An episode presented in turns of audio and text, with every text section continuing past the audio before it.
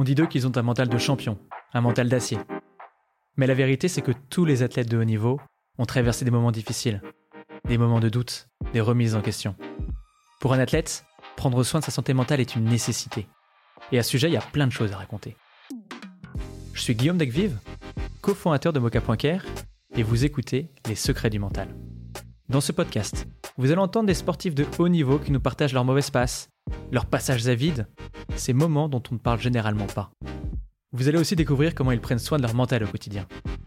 C'est souvent dans des univers assez éloignés du nôtre que l'on arrive à trouver notre inspiration.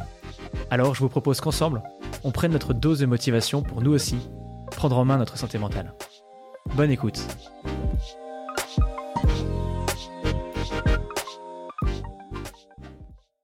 Bonjour Blaise.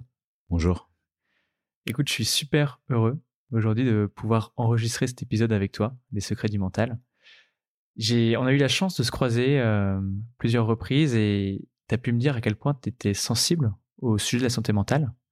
Donc euh, aujourd'hui, ben, ce que je voudrais, c'est qu'on puisse revenir sur pourquoi tu es sensible à ce sujet, comment est-ce que toi tu prends soin de ta santé mentale, et également comment est-ce que tu vis les défaites, les victoires et la pression permanente qu'un athlète de haut niveau peut avoir. Et avant de faire tout ça, ce que je te propose, c'est que tu commences par te présenter tout simplement. Euh, Blaise Matuidi, je euh, suis euh, footballeur professionnel. J'ai démarré le football à, l'âge de, de, 7 ans et tout de suite, j'en ai fait ma passion. J'ai eu la chance de d'intégrer le centre de formation de l'INF Clairefontaine, puis après intégrer le centre de formation de, de l'Estac.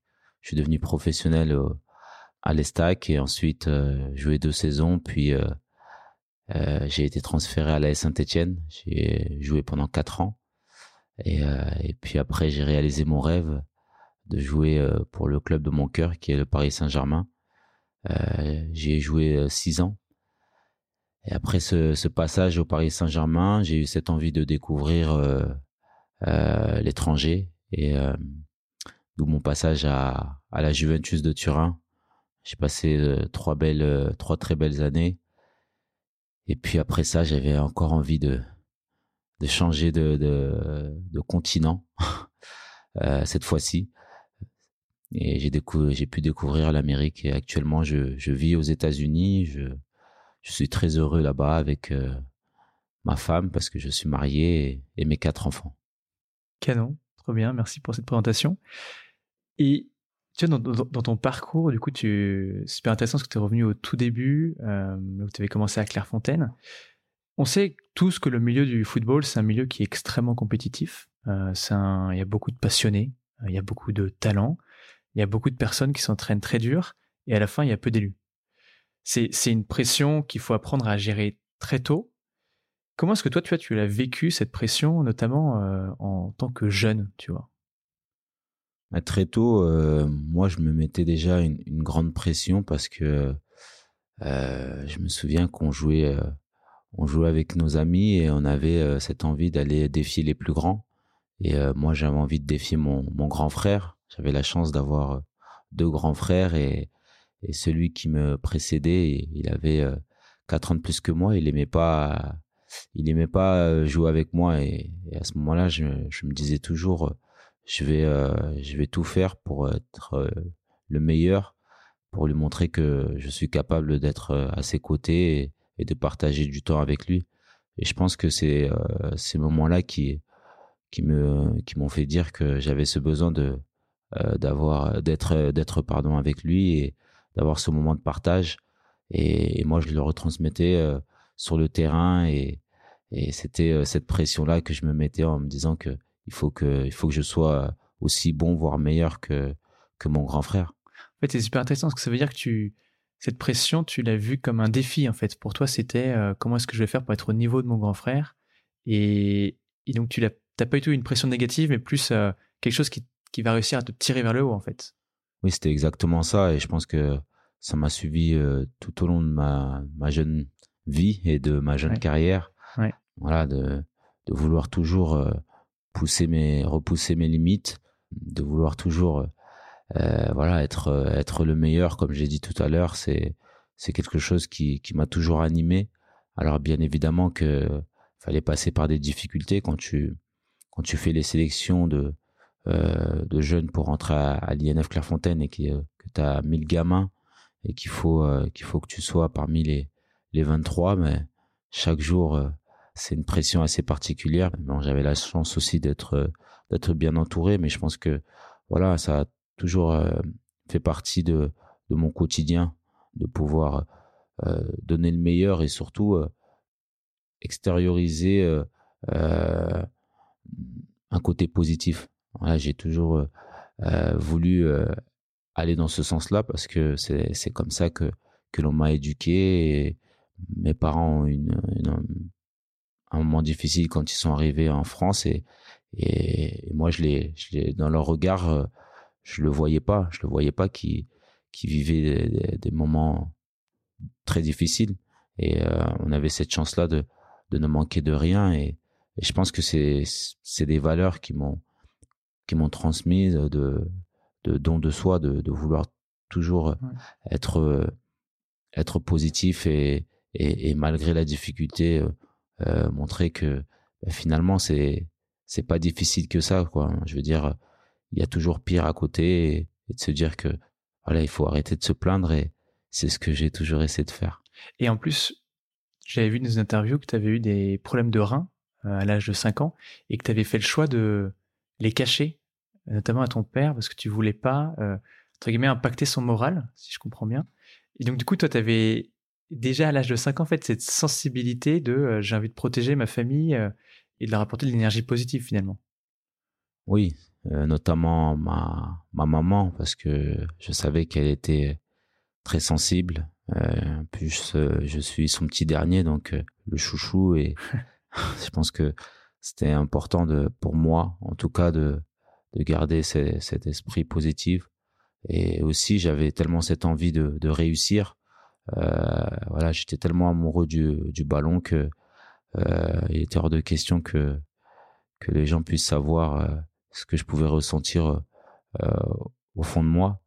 Mais je pense que voilà, comme je l'ai dit, le, le ballon m'a aidé, m'a aidé à être, à me forger mentalement euh, quand tu quittes euh, tes parents à l'âge de 13 ans et en plus de ça avec euh, ces, ces problèmes que j'avais parce que ça m'a suivi tout au long de de, de mon enfance euh, ça d'ailleurs ça s'est empiré pendant pendant mes années à Clairefontaine et là tu te retrouves tout seul t'as pas tes parents et et t'as même pas envie de de leur faire savoir parce que ben, si tu leur fais savoir tu sais que tout tout peut s'arrêter parce qu'ils voudront ton bien avant tout mais moi, mon bien, c'était de, c'était de jouer au, football. Et, et, là, du coup, tu peux pas en parler à tes parents. Et j'imagine que t'en parles pas à tes coachs, parce que sinon ils vont se dire, euh, bah, Blaise, on t'aime beaucoup, t'as beaucoup de talent, mais c'est dangereux pour toi. Et donc toi, cette pression-là, tu l'as complètement théorisé. C'était euh, vraiment euh, où tu avais peut-être des amis à qui t'en parlaient. Comment t'as réussi à vivre avec c'est quand même super dur comme secret. Je l'ai, je l'ai intériorisé en fait. Je, je souffrais en, en silence. Euh, j'étais euh, seul dans ma dans ma chambre et donc euh, le soir c'était c'était pas toujours évident, mais encore une fois j'avais j'avais cette force et ce caractère de de me dire que ben, demain quand je vais être sur le terrain ben j'aurai plus mal en fait. C'est et c'était vraiment la réalité quoi. J'avais quand je rentrais sur le terrain j'avais je ressentais plus la douleur en fait. On avait l'impression que mon, mon esprit et ma tête euh, prenaient le dessus et, et, et ce regard, euh, ce focus, surtout de, de, de voir toujours plus haut et, de se dire que bah, je suis là pour une, pour une bonne raison, c'est de réaliser mon rêve. Ouais. Bah, ça prenait, ça prenait le dessus sur tout, quoi. Et, et justement, donc j'ai l'impression que tu as une rage de vaincre, tu vois, qui te guide, qui te pousse vers l'avant constamment. Et là, tu viens de parler de ton rêve. Finalement, c'est c'est quoi C'était quoi ton rêve, tu vois, en tant que en tant qu'enfant, tu vois euh, Et, et d'où vient, tu vois, cette rage de vaincre, tu vois? Que c'est faut quand même qu'elle soit solidement ancrée pour réussir, tu vois, à arriver jusque là où tu es arrivé, quoi. Ouais, je pense que ça s'est fait par étapes, mais euh, mais c'est vrai que quand je je fais le rétro euh, de ce que j'ai pu vivre, je je je pense que de vouloir toujours défier mon frère. Ça, ça, ça a déjà été un moment assez important, je pense, du point de vue mental, euh, d'avoir cet esprit euh, euh, de gagneur et, et comme je l'ai dit, de toujours vouloir aller plus haut. C'était une étape, une étape qui était importante à ce moment-là. Et puis, et puis par la suite, je pense aussi les moments difficiles que j'ai pu vivre de par de par ma maladie. Je pense que là, je me suis, je me suis forgé aussi personnellement, intérieurement et, et ça m'a poussé à être encore plus fort. Et ouais, je pense que ça, ça vient, ça vient de là, oui. Trop bien, trop bien. Et je, je voulais, je sais pas si tu as vu le documentaire euh, Le poids de l'or de Michael Phelps, qui est un documentaire super intéressant parce qu'il permet de montrer à quel point, tu vois, dans le monde du sport, on parle pas du tout de la santé mentale et notamment, il avance un chiffre qui est assez frappant, je trouve, à savoir que 80% des athlètes traversent une dépression post-Jeux Olympiques. Pourquoi? Parce qu'en fait, tu as tellement couru derrière un même objectif, toujours le même objectif, euh, tu vas à 200% et un jour ça s'arrête. Un jour, du jour au lendemain, en fait, la compétition est derrière toi. Que tu gagné ou que tu pas gagné, mais c'est derrière toi. Donc ton, ton objectif, tu as, presque, j'ai envie de dire, j'ai l'impression tu as raison de vivre tu vois, et de travailler tous les jours s'arrête un peu d'un coup. Toi-même, tu es devenu champion du monde en 2018, qui est le plus beau titre, tu vois, qui soit. Comment est-ce que, après l'euphorie de la victoire finale, tu peux euh, retrouver, tu vois, de la motivation? Est-ce que tu as eu un contre-coup, tu vois, après cette Coupe du Monde, cette victoire en Coupe du Monde? En mode, j'ai atteint le Graal? Ouais, on peut se, on peut se dire à un moment donné que finalement, après tous ces sacrifices, euh, après euh, tout ce travail, parce que je pense qu'il y a, on pense aussi à tout ce qu'on a pu vivre. On peut avoir ce relâchement.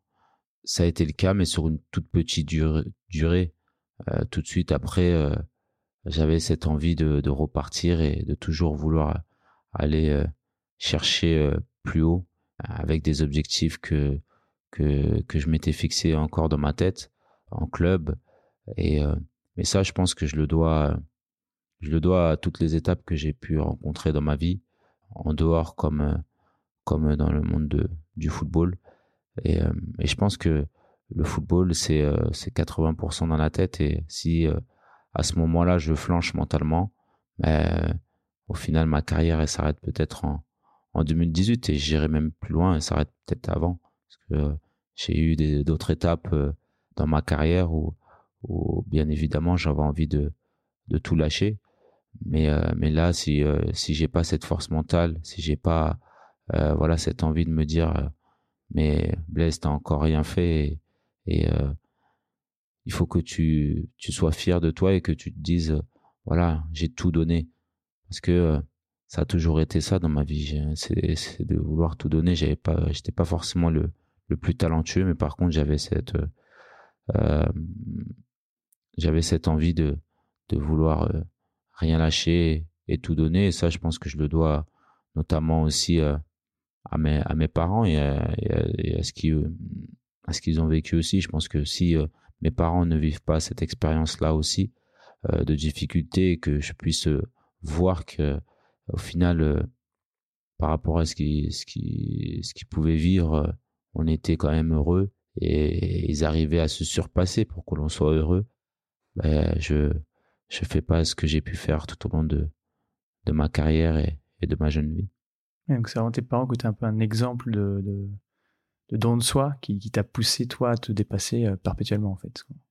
Ouais, c'est exactement ça. C'est ça m'a ça m'a réellement poussé euh, perpétuellement. Je euh, voilà, c'est ils sont aussi ma force et et puis bien évidemment après, je pense que le fait d'avoir été pendant mon adolescence seul, on va dire, hein, parce que quand tu pars de chez toi à l'âge de 13 ans mmh. euh, et que tu sais que si tu veux être un jour professionnel, ben, il va falloir que tu oublies toutes tes habitudes, euh, le, bisou à maman euh, tous les jours, le, soutien du papa et, et surtout les, les déconnades entre frères et sœurs.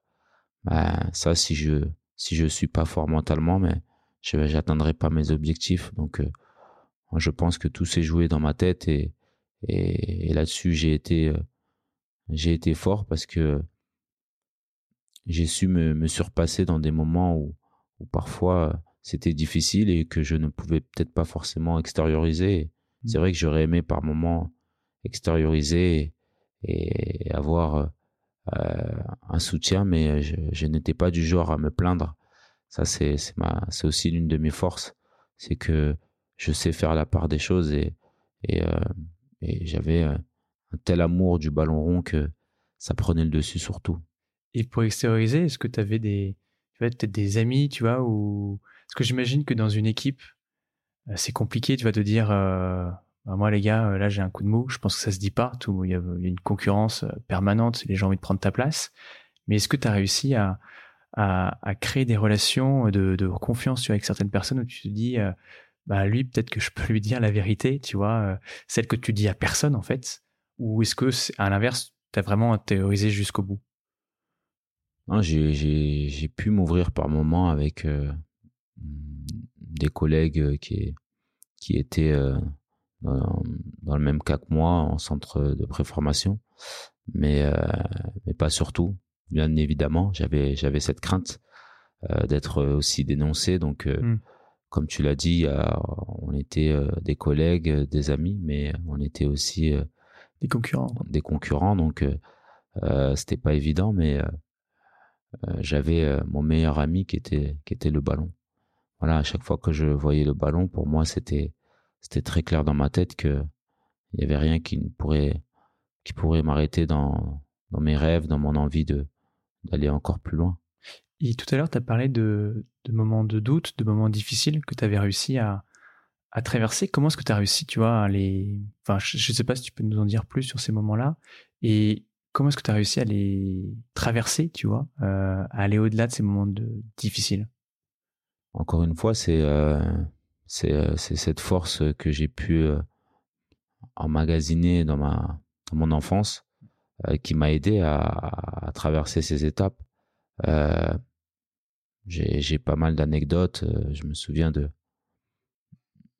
de cette euh, de cette défaite euh, à l'Euro 2016 mm. où où on a l'impression que rien ne va nous arriver et que qu'on on va être champion quoi et, derrière bah, tous nos rêves se brisent et, et, là on peut se dire bah finalement voilà je, je n'y arriverai jamais quoi et mais là, c'est avoir cette force de caractère de se dire, ben, je vais, je vais repartir et, et je vais, euh, je vais prendre ce qui a été euh, de bon et, et essayer de, aussi de, de, de, de, prendre en compte ce que j'ai fait de moins bon et de, de le corriger pour, euh, pour être, pour être meilleur demain et, et surtout mentalement savoir rebondir parce que ça a été très difficile pendant, pendant les mois qui ont suivi. Euh, quand tu joues euh, devant ta famille, devant tes amis et que tu as cette impression que qu'il ne peut rien t'arriver et que d'un coup c'est comme si euh, le ciel te tombait sur la tête parce que quand tu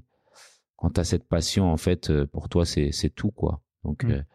voilà, ça a été ça a été très difficile mais mais il a fallu être fort mentalement et et repartir parce que tu n'avais pas le temps de, de gamberger parce que si tu si je gambergeais ben, ben j'allais j'allais plus être titulaire en club, j'allais euh, perdre ma place et puis du coup j'allais perdre aussi ma place en équipe de France. Donc euh, c'est un peu la pression qui t'a aidé à faire abstraction en fait de la défaite, quoi, qui a passé outre, euh, bah, du coup pour cette finale de l'Euro 2016 qui s'est terminée donc sur un 0 malheureusement, quoi.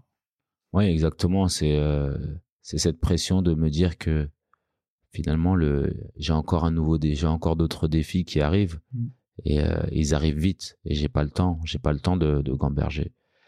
Et euh, je pense que ça ça m'a ça m'a animé en fait tout au long de tout au long de ma vie euh, que ça soit pour le sport mais mais aussi euh, la vie en elle-même. Je pense que voilà comme tout le monde je suis passé euh, par des moments parfois très difficiles par des pertes de de personnes qui m'étaient chères et, et, et où j'avais pas forcément le temps de de, de, pleurer et, là là-dessus euh, il faut il faut savoir il faut savoir être être être fort mentalement parce que euh, quand tu as as des rêves qui étaient les miens et quand tu as cette cette passion qui était la mienne, euh, c'est difficile de, de, de, faire abstraction euh, de, de ce qui m'arrive derrière.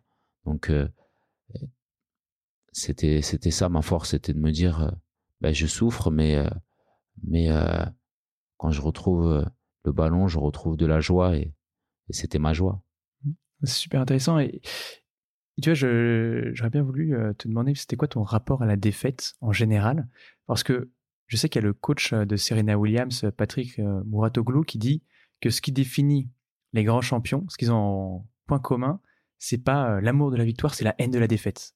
Dit Serena Williams, en fait, ce qu'elle, ce qui la drive, en fait, c'est cette haine de la défaite. Elle ne supporte pas de perdre, et c'est ça qui fait qu'elle va s'arracher, tu vois, au quotidien. Et, et dans le même temps, euh, ben, la défaite, est, même si tu es le plus fort, t'en as, envie nécessairement, euh, c'est dans ton, voilà, c'est dans ta vie, elle est là. Euh, est-ce que toi, tu, comment tu voyais, tu un peu la défaite? Est-ce que c'est quelque chose qui, de ce que je comprends, qui te rongeait pas trop? T'arrivais à ne pas gamberger? T'arrivais à passer outre, mais du coup en la, tu vois, en l'ignorant complètement Ou est-ce que tu te reposais calmement dessus en te disant, euh, tiens, voilà les, les apprentissages que je dois faire sur cette défaite, tu vois? Comment est-ce que tu te situais un peu par rapport à ça? Moi, j'ai toujours été dans, ce, dans cet état d'esprit. Euh, c'est d'apprendre de, de, mes défaites. Alors, bien sûr qu'elles font, qu'elles font mal parfois. Mm. Et, et, parfois, elles m'ont même donné envie de tout arrêter.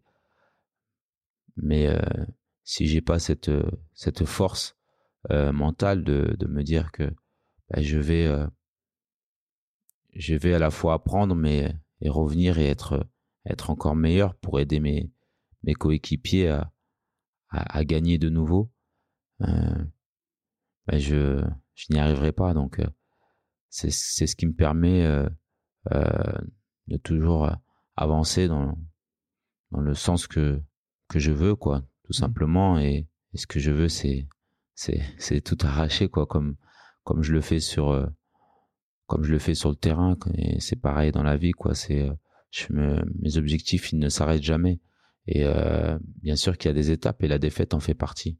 Voilà, c'est ça qui est important, c'est que il faut il faut savoir apprendre, même si on n'aime pas perdre, il faut aussi savoir perdre et, s'en servir pour pour revenir et être être meilleur. Quand je prends l'exemple de, de, de cet ascenseur euh, émotionnel que j'ai pu vivre en une semaine, euh, quand on gagne 4-0 euh, euh, face au FC Barcelone avec le Paris Saint-Germain et que au match retour, on, perd 6-1, euh, qu'on se sent, ben, qu'on se sent, euh, qu'on a un peu de, même plus que ça, on a, on a, on a honte et on se dit, mais pourquoi je joue au football? Je vis pas au football. Je, je joue pas au football pour vivre des, des émotions pareilles. Et là, si t'as pas, si t'as pas ce, ce, ce mental qui te permet justement de, de rebondir derrière, bah tu ouais, tu, tu tu meurs dans ce dans dans ce sport quoi et et c'est ce que c'est ce que j'ai dû faire parce que ça a été ça a été très difficile de de, de vivre de vivre ce moment-là surtout quand tu quand t'as l'amour de ce de ce club quand t'as l'amour de ce maillot et quand quand t'as ce rêve aussi parce que c'était un rêve de, mmh. de, de devenir un euh, champion en, en Europe et et surtout avec son club de cœur. Donc euh, voilà, si si t'as pas cette force mentale, bah tu euh, j'aurais pu j'aurais pu ne plus être le, le, le, Blaise Matuidi que que j'ai été. Donc voilà, c'est assez c'est ça se joue dans la tête. Ça se joue essentiellement dans la tête. Si la tête ne suit pas, bah, là-dessus, je passe à côté. Et, j'ai l'impression, toi, que ta force, toi, euh, tu as travaillé très jeune, tu vois. Comme tu disais, ben, tu as toujours eu ce statut euh, d'outsider. Euh, tu as voulu. tu as toujours eu cette rage de vaincre très, très tôt. Mais est-ce que tu vois, après un moment comme ça, comme la remontada dont tu viens de parler, qui est un moment, bah, j'imagine, hyper difficile à vivre, est-ce que là, tu t'es fait accompagner par quelqu'un particulier ou c'est cette force que tu as travaillé tout au long de tes années, toute ta vie, qui finalement a, entre guillemets, suffi, tu vois? Est-ce que tu as eu un accompagnement spécifique ou, ou pas? Honnêtement, quand j'arrive au vestiaire et que je m'assois, la première des choses que je me dis, c'est je vais arrêter le football. C'est la première chose que je me dis. Puis je prends ma douche, je vais dans le car, et je sais que en plus on va être attendu, qu'il fallait rentrer euh, chez nous et on savait, savait qu'on allait passer des, des mois difficiles. Mm. Mais là, à ce moment-là, je me dis Blaise, t'as même pas le droit de penser comme ça. T'as même pas le droit de penser comme ça, c'est juste pas possible. Et là, je, dans ma tête, je, repars en arrière et je me dis, regarde tout le chemin que tu as fait pour arriver là. Et tu es arrivé là. Et regarde où tu peux encore aller. Et, là, là, ça prend le dessus, quoi. Et, je pense que si j'ai pas euh, cette aide personnelle qui vient de mes expériences vécues, euh, je n'y arrive pas. Et du coup, cette, euh, tu as réussi à retrouver cette motivation, toi, tu es reparti encore de l'avant et c'est ça qui t'a donné envie de, bah, de décrocher, de ensuite partir à la Juventus, euh, de continuer une carrière exceptionnelle, quoi. C'est en plus, d'ailleurs, rappelons-le, c'était un an avant la Coupe du Monde. Euh, et donc, si tu t'étais euh, relâché, entre guillemets, trop, bah, tu ne serais pas aujourd'hui avec ce superbe titre de champion du monde, quoi. Donc, je pense que c'est un, un, bel exemple de, de résilience. Alors, il y a une question que je voulais te poser euh, euh, depuis le début et puis même euh, que je me pose depuis super longtemps, c'est quand tu arrives, tu vois, dans le couloir pour jouer la finale de la Coupe du Monde, tu vois. C'est quand même un truc de fou. Qu'est-ce que tu te dis, tu vois? Qu'est-ce qui se passe? Tu vas avoir une pression incroyable. Dans quel état d'esprit, toi, t'arrives, tu vois? Qu'est-ce qui se passe dans ta tête dans un moment où euh, ben, c'est d'être extrêmement dur. Juste les jambes doivent trembler. Tu vois, quelqu'un de normal, entre guillemets, ses jambes tremblent. Tu vois, moi, quand quelqu'un joue au tennis, parce qu'on a le bras qui tremble, il n'y a, a, aucun enjeu. Toi, tu es en finale de la Coupe du Monde, c'est dans le couloir. Tu es dans quel état d'esprit? Mon esprit, c'est de me faire. Euh, je me fais une rétro de tout ce que j'ai pu vivre tout au long de ma vie. Euh, je pense à ces moments où je voulais gagner le simple tournoi du quartier, qui était pour moi une Coupe du Monde et, et je ressens de, de la fierté. Je suis fier en fait. Je suis fier de, de tous ces moments passés, de toutes ces étapes que j'ai pu euh, passer et endurer aussi, de joie et parfois de tristesse. Et je me dis, au final, ça t'a amené là où tu es aujourd'hui et, et c'est le moment de, de tout casser, quoi. Et euh, bien évidemment qu'il y a une pression qui est, qui est énorme cette pression elle est énorme et euh, cette pression elle va rester euh, du couloir jusqu'à jusqu'au coup d'envoi. Mais à partir du moment où où il y a le coup d'envoi, euh, je suis dans une bulle. Je suis dans ma bulle et et là que ça soit sur le terrain vert ou dans la finale de la Coupe du Monde 2018, ça change rien pour moi. C'est la même chose.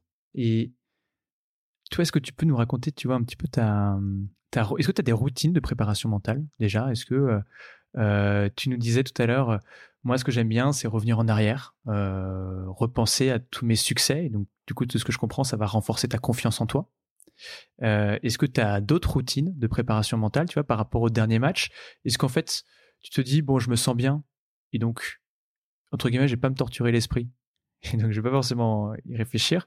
Ou à l'inverse que tu te dis bah tiens je sais pas j'ai envie de faire je vais respirer profondément je fais un peu de méditation je vais appeler quelqu'un euh, euh, tu vas parler à un préparateur mental. Comment c'est quoi un peu toi ta ta recette un petit peu avant un match? J'ai pas forcément de, de recette particulière mais euh, c'est vrai que j'aime en fait avoir cette pression. Si si j'ai cette pression c'est que derrière je vais réussir à à me surpasser en fait, cette pression, elle m'aide mentalement à, donner le meilleur, en fait. Parce que au final, j'ai toujours vécu euh, avec euh, avec une certaine pression et, mes parents aussi ont toujours vécu avec une certaine pression. Euh, et cette pression-là, ils l'ont surmontée. Et, et, du coup, je pense que moi, ça m'a ça m'a beaucoup aidé au final à, à surmonter voilà ce, ce genre de pression dans le monde du football. En fait, pour toi, la pression, elle fait euh, partie de la vie, quoi. Elle est là, et, donc t'as pas à la fuir, t'as pas à la combattre, t'as juste à vivre avec, quoi. Si je comprends bien. Et Une question que je voulais te poser, c'était j'ai pu parler à un psychologue du sport qui s'appelle Makis Chamalidis. Je vais parler un petit peu du, du rapport entre le bien-être et la performance. Et il avait un point de vue qui était super intéressant, j'ai trouvé, c'est que il disait que la performance à très haut niveau, donc tu vois, bah, pour arriver typiquement champion du monde, c'était difficile de l'atteindre via le bien-être. Entre guillemets, il faut tellement souffrir tous les jours, il faut tellement s'arracher, que tu sors d'une zone de confort, tu sors d'un équilibre, et c'est pas le bien-être qui te permet d'atteindre la performance. À l'inverse, c'est une grande part de souffrance perpétuelle, le dépassement de soi. Je, voulais demander si toi ce que tu en pensais, est-ce que tu étais d'accord avec ça, et comment tu réagirais par rapport à ça? Je l'aime beaucoup ce mot, le, dépassement de soi. Euh, je pense que c'est ce qui m'a, c'est ce qui m'anime. Je veux toujours euh, me dépasser et je pense que pour ça, il faut savoir souffrir. Donc euh, oui, c'est une réalité aujourd'hui. Euh, sans souffrance, on n'arriverait pas à, à, surmonter les épreuves, les épreuves de vie, quelles qu'elles soient. Et je pense que il faut prendre en, considération et surtout euh, s'en servir pour justement se, se dépasser. Et bah, je, suis d'accord avec toi. Et ce que je trouvais, euh, ce que je trouve intéressant finalement, c'est que ça veut dire que pour atteindre le très haut niveau, il faut être en déséquilibre. Mais après, peut-être qu'il y a une question de retrouver un peu plus d'équilibre dans ce déséquilibre. Tu vois, euh, peut-être réussir à, pour certaines personnes, à mieux vivre la pression euh, et s'assurer qu'elle vient pas consumer la personne.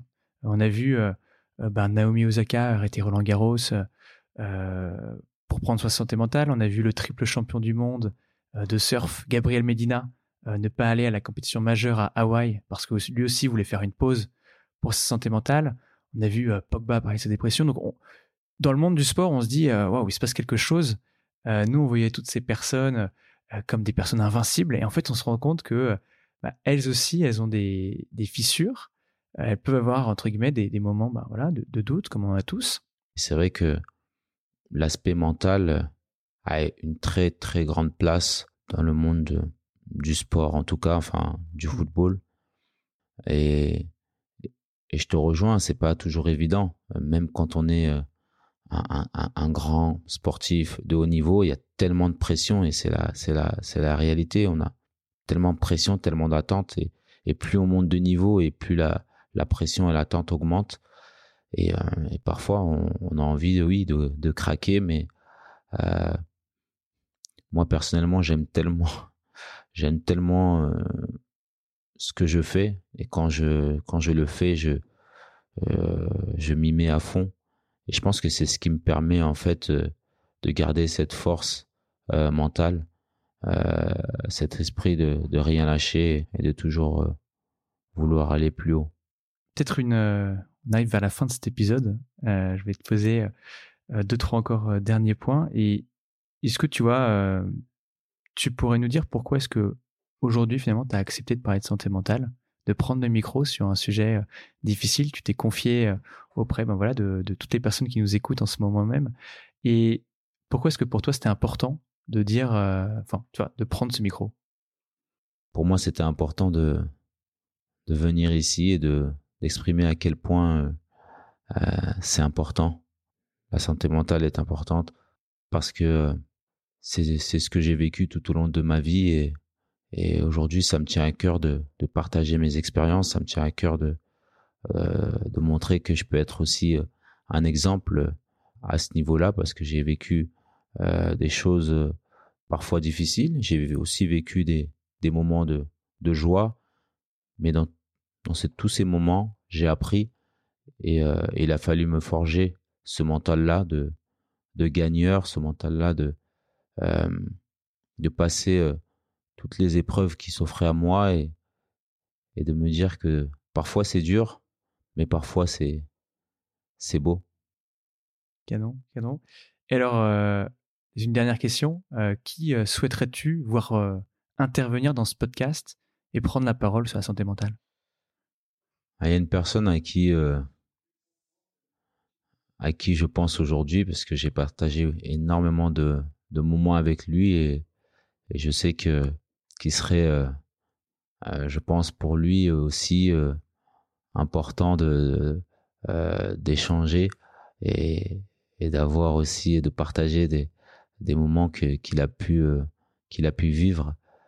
c'est Moussa Sissoko parce que je pense que c'est c'est quelqu'un qui, je pense, a a dû aussi vivre parfois des, des moments difficiles, mais il a aussi vécu des moments de joie et, et je pense que voilà, tout comme moi, c'était, on n'était pas forcément les, les, plus talentueux dans notre dans notre sport, mais on avait cette force euh, mentale qui, je pense, était était au-dessus de la moyenne. Et je pense que c'est ce qui a fait notre force euh, tout, le, tout au long de notre carrière. Donc, euh, je serais ravi de de l'entendre et, et, et même ça serait un, un honneur pour moi si tu m'invites Guillaume de pouvoir l'écouter en, en, live.